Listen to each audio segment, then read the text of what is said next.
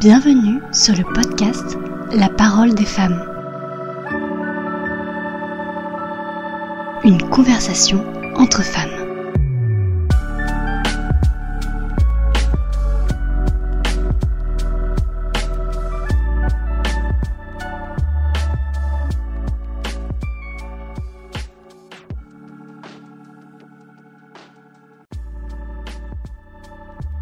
En ce 8 mars 2021, Journée internationale de la femme, je souhaite les célébrer.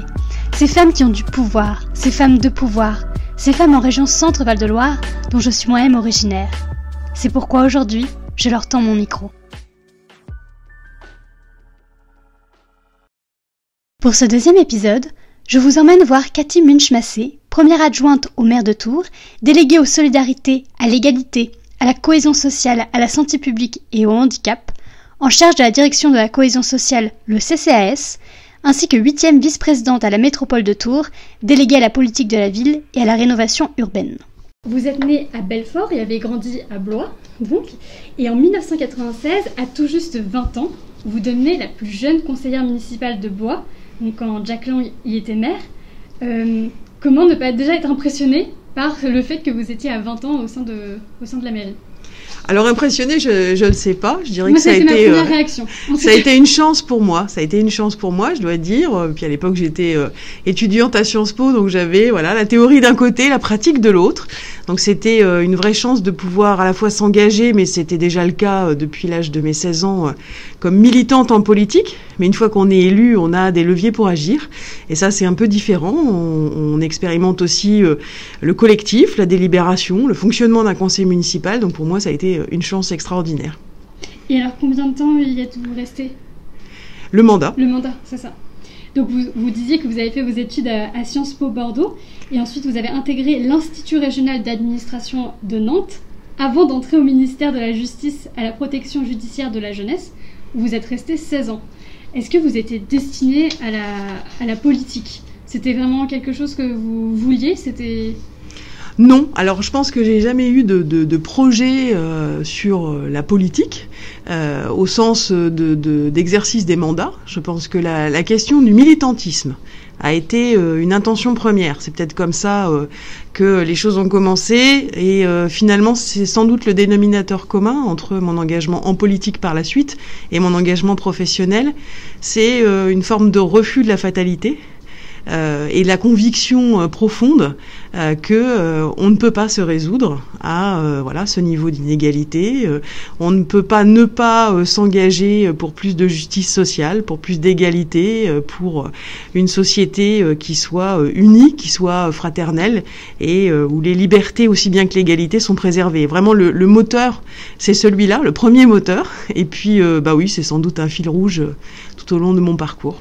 Donc, en fait, on dirait que vous avez plutôt suivi, enfin, euh, saisi les occasions qui se sont présentées à vous.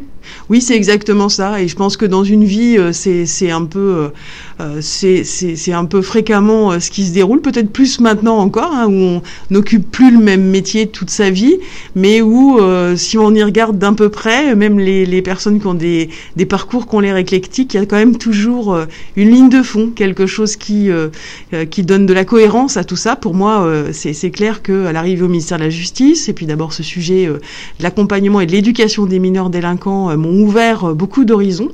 voilà, sur la connaissance des politiques publiques, sur l'accompagnement de ces publics fragiles, exclus, et puis plus tard la question du handicap et aujourd'hui de, de, de, l'engagement pour le logement pour tous. C'est des sujets qui bah, se rejoignent dans les combats qui sont à mener et l'accompagnement des, personnes qui sont les plus en ou les plus en risque. Oui, parce qu'aujourd'hui, vous êtes la première adjointe au maire de Tours et également la déléguée aux solidarités, à l'égalité et à la cohésion sociale, à la santé publique et au handicap en charge de la direction de la cohésion sociale, c'est dans ça C'est ça, c'est ma délégation euh, voilà, comme première adjointe oui. à la mairie. Et puis, euh, en plus, je suis vice-présidente du Centre communal d'action sociale, qui évidemment euh, travaille étroitement avec la mairie de Tours, mais qui est, qui est un, un organisme autonome et qui euh, agit principalement euh, dans le champ de l'action sociale, donc auprès des publics les plus vulnérables sur les sujets de précarité alimentaire, de logement, sur voilà l'accompagnement notamment pour la lutte contre le surendettement.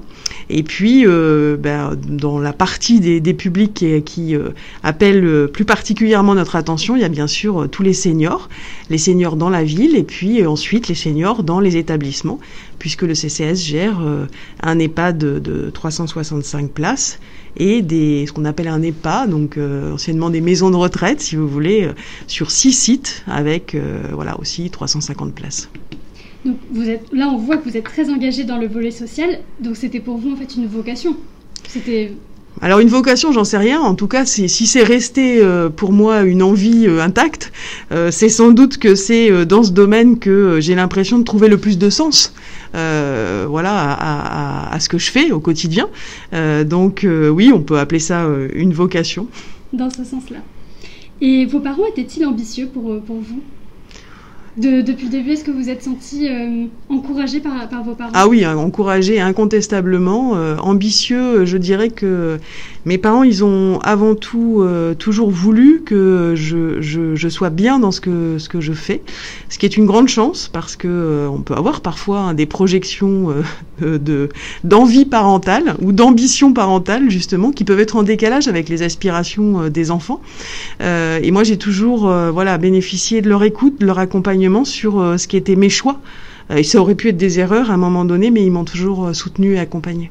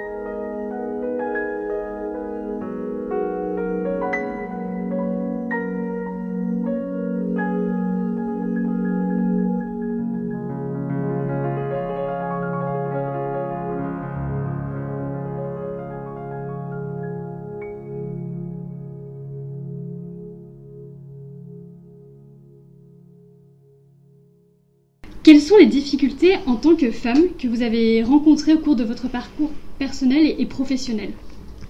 Alors moi, j'ai pas rencontré énormément de difficultés en tant que femme, mais je dois dire que euh, euh, si, si, je, tire un peu un constat global, j'ai quand même le, sentiment euh, que quand on est une femme, et peut-être plus encore quand on exerce des fonctions à responsabilité, on a on a à faire la démonstration plus qu'un homme euh, d'être euh, efficace, compétente, sans faille, euh, et que voilà cette pression-là est sans doute supérieure à ce qu'on peut faire subir aux collaborateurs hommes pour des postes voilà à, responsabilité équivalente. Ensuite, ce que j'ai pu observer, alors qui sont qui sont moins des difficultés que des des traductions d'une forme de, de, sexisme ordinaire, c'est tout ce qu'on connaît bien, des sujets à la fois de, de, de prise de parole, des hommes qui s'attribuent vos idées ou vos initiatives, des hommes qui assez systématiquement vous appellent par leur prénom alors qu'ils appelleraient leur collègue monsieur untel. Euh, voilà, bon ça c'est extrêmement généralisé euh, et puis même euh, je pense que intériorisé, y compris par par les femmes. Et donc ben, ça je l'ai évidemment connu aussi bien dans, dans la vie politique que dans ma vie professionnelle. Et vu que l'égalité homme-femme et la lutte contre les discriminations, c'est quand même votre cheval de bataille, est-ce que vous avez été euh, témoin de justement de, discrimination envers, les femmes à des postes de pouvoir J'entends? Est-ce que vous en avez peut-être entendu parler ou qu'on vous a fait remonter euh, oui, oui, j'ai été, euh, j'ai été témoin de, de discrimination alors dans ma vie professionnelle, euh, avec euh, voilà des, des attaques euh, à l'adresse de, de, femmes, voilà, notamment dans des postes à responsabilité, pour lesquels on, on s'appuie moins sur le sujet objectif des compétences pour s'attacher au genre et contester finalement aux femmes leur autorité, leur faculté à diriger. Donc ça, oui, je l'ai vu euh, à quelques reprises. Je ne vais pas dire que c'était euh, c'était permanent parce que je travaillais dans une administration qui était euh, essentiellement féminine, donc c'était pas les femmes n'étaient pas une minorité, mais mais quand même, c'est des constats que j'ai pu faire. Et alors justement, comment faire pour lutter contre ça? Y a-t-il une, une, solution ou des, des, choses à mettre en place justement pour lutter? Alors, je pense que à titre individuel, c'est très compliqué de lutter contre ça, parce qu'une femme euh, qui euh, s'élève ou qui euh, qui relève ces, discriminations ou cette considération différente dont elle fait l'objet est vite considérée comme quelqu'un soit qui n'est pas assez sûr d'elle, soit au contraire qui l'est trop. Euh, et donc, euh, on, on, invite quand même des, visions euh, qui, bah, qui confineraient à penser que ces femmes sont un peu des hystériques et qu'elles qu'elles invoquent les sujets d'égalité à tout bout de champ. Donc, à titre individuel, c'est pas très simple. c'est vrai que ma pratique, c'est plutôt de pas réagir sur le coup, de reprendre les choses un peu en décalé. Euh, de ne pas oublier quand des choses euh, comme celle-là se produisent et de pouvoir euh, en, en, reparler. Je pense qu'il n'y a rien de pire que, que, le silence en la matière, mais c'est une matière qui n'est pas facile à manipuler individuellement. Alors à l'inverse, sur le plan collectif, là je pense qu'il y a des actions à, à mener, et notamment à l'échelle des organisations, hein, qu'elles soient des organisations publiques comme la mairie, qui un employeur, ou des entreprises, voilà, pour avoir à la fois une prise de conscience de ce aujourd'hui euh, le sujet des inégalités, hein, qui est quand même encore largement dénié par euh, une partie de la population et, même une partie des, femmes elles-mêmes hein, qui ont tellement intériorisé euh, les sujets, l'autocensure, etc., les plafonds de verre, que ça paraît presque normal. Donc le sujet de rendre visibles ces réalités, c'est complètement essentiel et c'est un préalable à tout le reste. le deuxième axe, c'est bien sûr de réfléchir à, à comment accélérer, accélérer le chemin vers l'égalité notamment euh, dans les progressions de carrière, dans les différences de salaire, dans l'exercice des responsabilités, dans la considération euh, quotidienne dont font l'objet euh, les, femmes et la reconnaissance. là aussi, ce ne sont pas des, des, des, des actions isolées qui permettent de faire des miracles, mais je pense que d'avoir un engagement fort, une veille, une mesure, une observation, des formations aussi. Euh, ça permet de faire évoluer ces sujets et je pense je pense qu'on peut le faire euh, quand même, euh, par exemple à l'échelle d'un mandat, bah, dans une collectivité comme celle-ci, nous on a l'ambition de faire bouger les lignes. Parce que justement, vous parlez de l'éducation et vous êtes très attaché, je, le sais, à, l'éducation. Donc vous pensez vraiment, oui, que ça peut passer dès le, dès le plus jeune âge, justement, à cette prise de, conscience et, pour changer les, mentalités Moi, j'en suis convaincue. Hein. Quand on voit encore la, prévalence des, stéréotypes de genre euh, dans beaucoup euh, de, de publicités, mais même parfois de contenu institutionnel. Hein. Moi, je me souviens de campagnes, euh, de campagnes d'information sur les métiers il y a moins de dix ans hein, de, de l'État qui présentait le métier d'enseignant avec une jeune femme un peu lascive qui lève les yeux en l'air et qui rêve, et puis un métier de dirigeant d'entreprise entreprise à côté, avec un homme qui regarde droit devant lui, etc.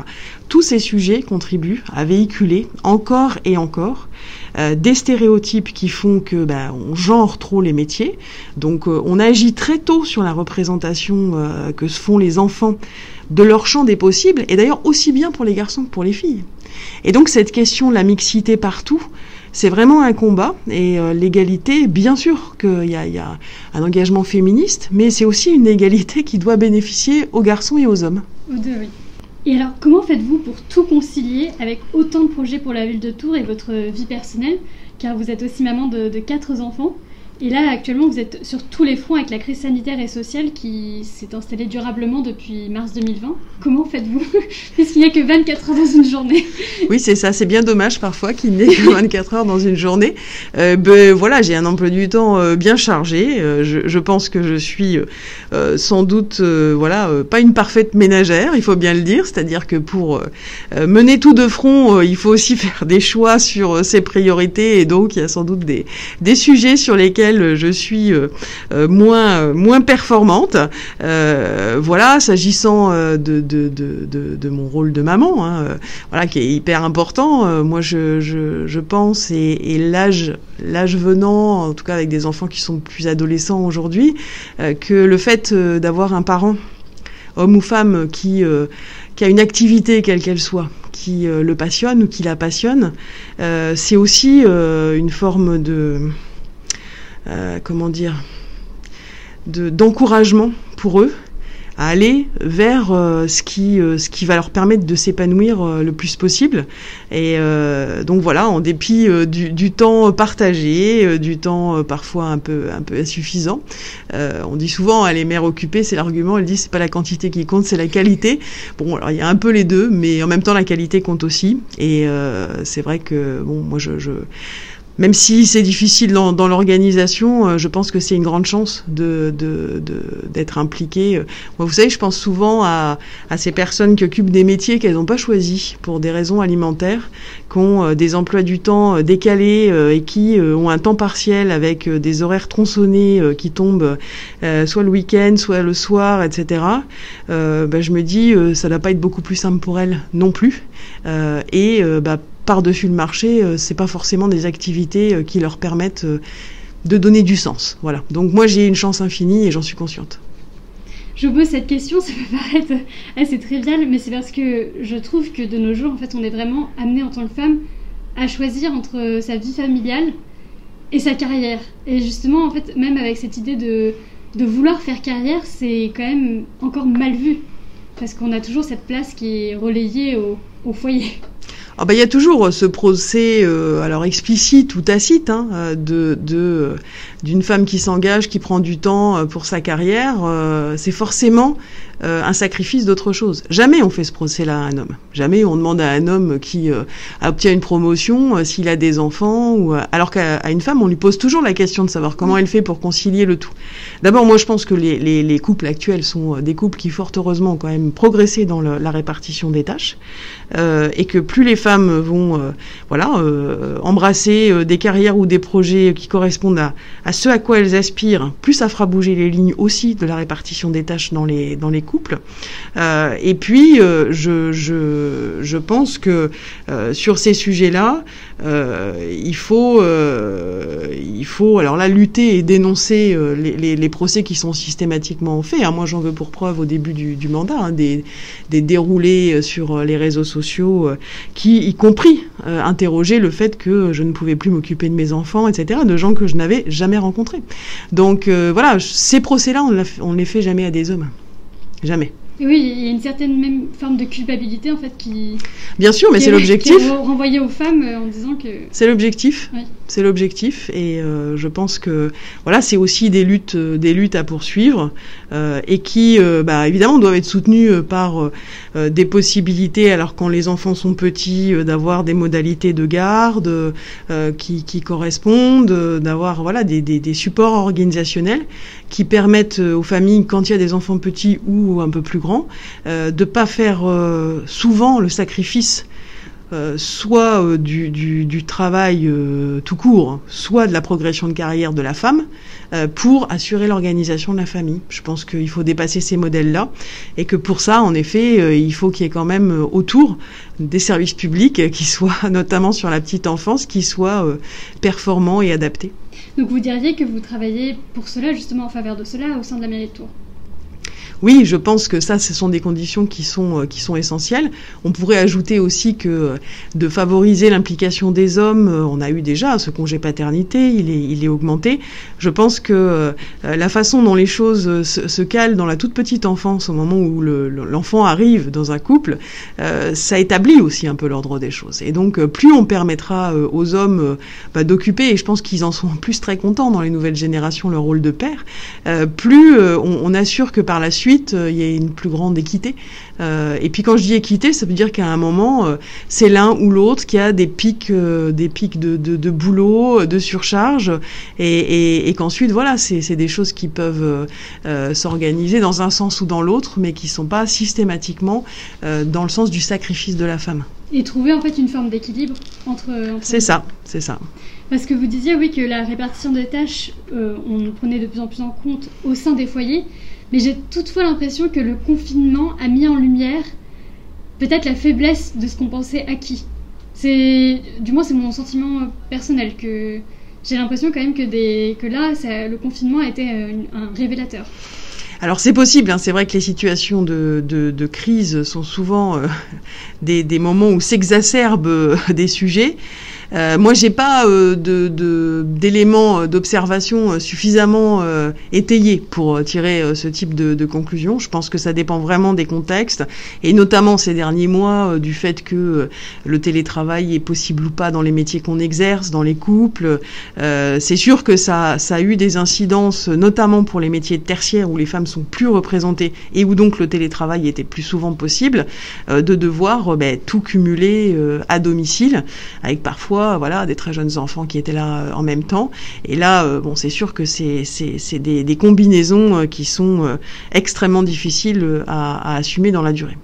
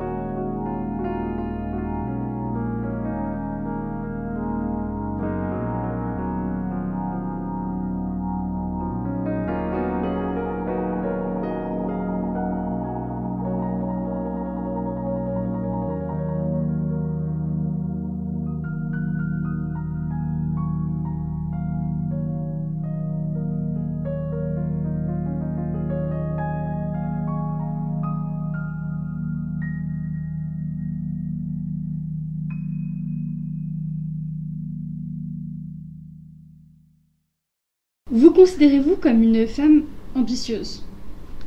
C'est une question qui peut être euh, vue de façon péjorative, mais je vous la pose quand même. Oui, bah, vous avez raison de la poser. Moi, je pense que je suis ambitieuse de faire bouger les choses. Je suis pas ambitieuse pour moi ou pour euh, la gloire, les tapis Oui, rouges qu'il faut et savoir euh, ce qu'on entend par ambition. Exactement, mais je pense que oui, euh, je, je, je suis engagée dans ce que je fais. Donc, si ambitieuse veut dire, euh, voilà, croire et, et agir coûte que coûte pour que les sujets aboutissent, oui.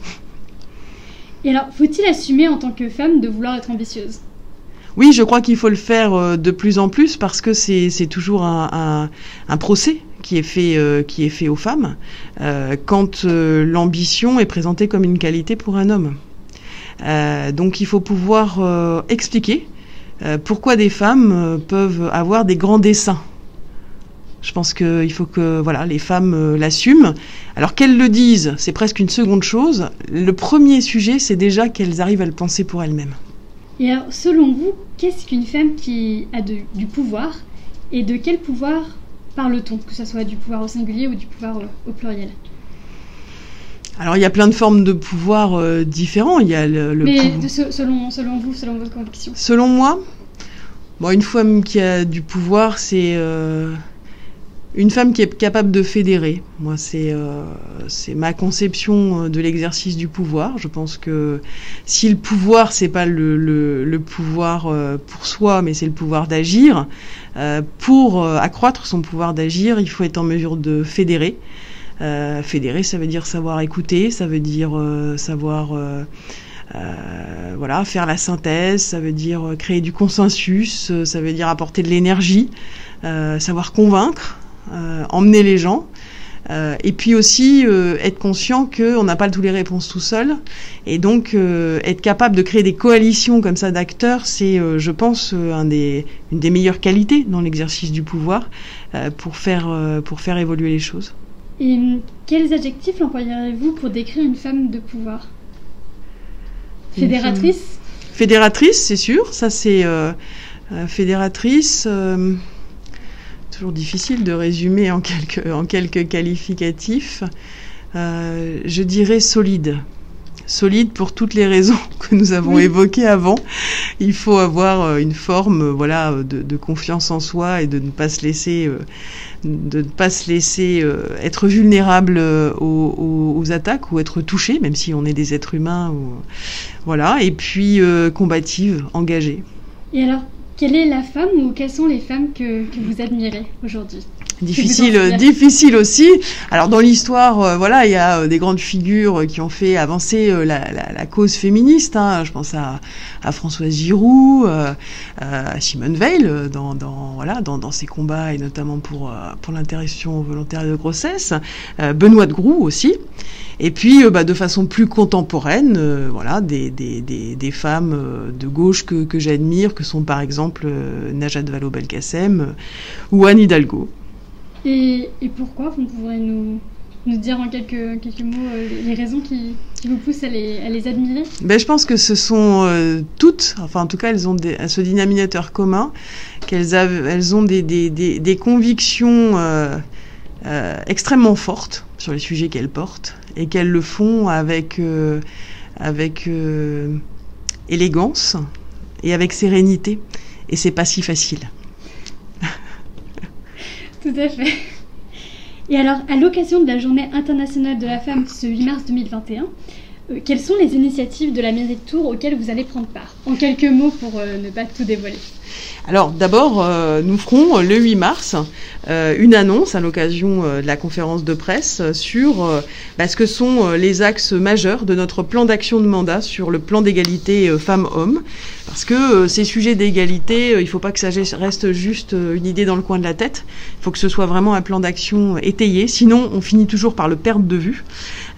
Et donc, il faut dire ce qu'on va faire, comment on va s'y prendre et avec qui, euh, avec qui on va le faire. Euh, avec plusieurs axes, bien sûr le premier sur les services publics, euh, qui doivent être au service de la diversité et de l'émancipation. Et là, c'est vraiment le, la mairie comme employeur qui doit être exemplaire en son sein et progresser sur le sujet de l'égalité. Le deuxième axe, c'est la solidarité et, et la lutte contre la précarité. Le troisième, c'est l'éducation valorisant la, diversité partout où c'est possible. On a parlé de l'école, on a parlé euh, voilà des publicités, on a parlé, peut parler du sport ou de la culture. Voilà, c'est des sujets où il faut pousser les feux et notamment de l'action des associations pour intégrer euh, les filles et les femmes davantage. Et puis le dernier, bien sûr, c'est la lutte contre les violences sexistes et sexuelles et pour euh, voilà comment dire euh, mettre en place ce plan d'action. La ville sera bien sûr en propre à la manœuvre mais vraiment à une, envie de coopérer et d'accompagner les initiatives des associations avec lesquelles nous travaillons déjà depuis plusieurs mois et qui viendront aussi illustrer euh, pour ce qui les concerne, euh, des actions qu'elles engagent sur chacun de ces axes, parce que je pense que c'est euh, voilà en unissant nos forces et en, et, en, et en travaillant dans le même sens qu'on qu'on réussira un peu à massifier à massifier le mouvement et puis à faire vraiment bouger les lignes parce qu'elles en ont besoin et elles sont tellement culturellement ancrées qu'il faut à la fois être dans le dialogue et dans la pédagogie, jamais dans la brutalité, mais qu'il faut quand même accélérer le mouvement parce que sans quoi dans 50 ans on pourra refaire une interview comme celle-là. C'est une très belle journée en perspective qui, j'espère, portera ses fruits euh, à l'avenir, avant la fin de, du mandat. Nous y comptons bien.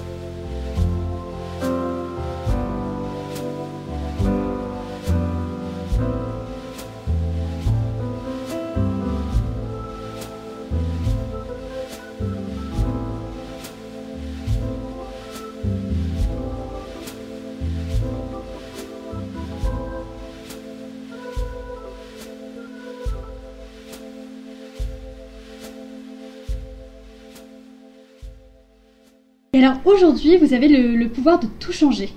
Que feriez-vous précisément? Sur une journée. Oui, sur une journée. sur une journée. Bah, précisément, euh, je gommerai euh, toutes les formes euh, d'inégalité et d'exclusion sur une journée et sur plus et sur plus bien sûr mais euh, voilà. Donc c'est euh, le, principal euh, axe sur lequel oui ce serait le principal axe parce que c'est celui qui, qui met tellement de freins à voilà beaucoup de sujets dans la gestion de crise dans le bien vivre des gens dans le sentiment d'être exclu dans les discriminations et donc voilà. Je pense que ça commence par là et alors, qu'avez-vous à, dire aux femmes et aussi aux hommes, parce qu'on sait que c'est important qu'ils soient intégrés dans, cette lutte, euh, qui nous écoutent aujourd'hui, euh, qu'avez-vous à leur dire bah Moi, je, je m'adresserai euh, volontiers aux, aux, filles petites et jeunes filles, peut-être en priorité, parce que c'est elles qui vont aussi à un moment donné euh, prendre le flambeau, incarner cette égalité euh, dans la vie réelle, euh, leur dire à, ces, à ces jeunes filles, ayez confiance en vous, quoi. Ayez confiance en vous, foncez, pas contre les hommes, c'est pas un combat entre genres, je crois que c'est vraiment, c'est vraiment plus le sujet. Et les jeunes garçons aujourd'hui, moi je côtoie beaucoup de lycéens, d'apprentis, etc., ils y sont prêts et je pense qu'ils sont prêts aussi à mener ces combats euh, aux, côtés, euh, aux côtés des filles. Et donc bah, ça passe, comme je l'ai dit, hein, par euh, le choix des métiers, par euh, arrêter de penser qu'on est moins capable, par des filles qui réussissent mieux en filière scientifique, mais très peu de, de, de filles en, en école d'ingénieur. Tout ça, ce sont des, des, des, mécanismes qui sont très intériorisés, des stéréotypes qu'il faut aujourd'hui renverser la table et puis euh, aller de l'avant. Donc euh, ça, il n'y a que les, les, les, voilà, les jeunes générations qui peuvent réussir à incarner ces transformations. Et il faut que partout où on est, on réussisse à, à leur dire, bah, vas-y, t'en es capable. Oui, parce que la confiance en soi, c'est quand même euh, le plus important et c'est pas inné. c'est pas inné, en effet. Eh bien, merci beaucoup, Cathy Munchmassé. Merci de nous avoir reçus dans votre bureau à la mairie de Tours. Avec grand plaisir. De, de votre temps. Merci de votre action.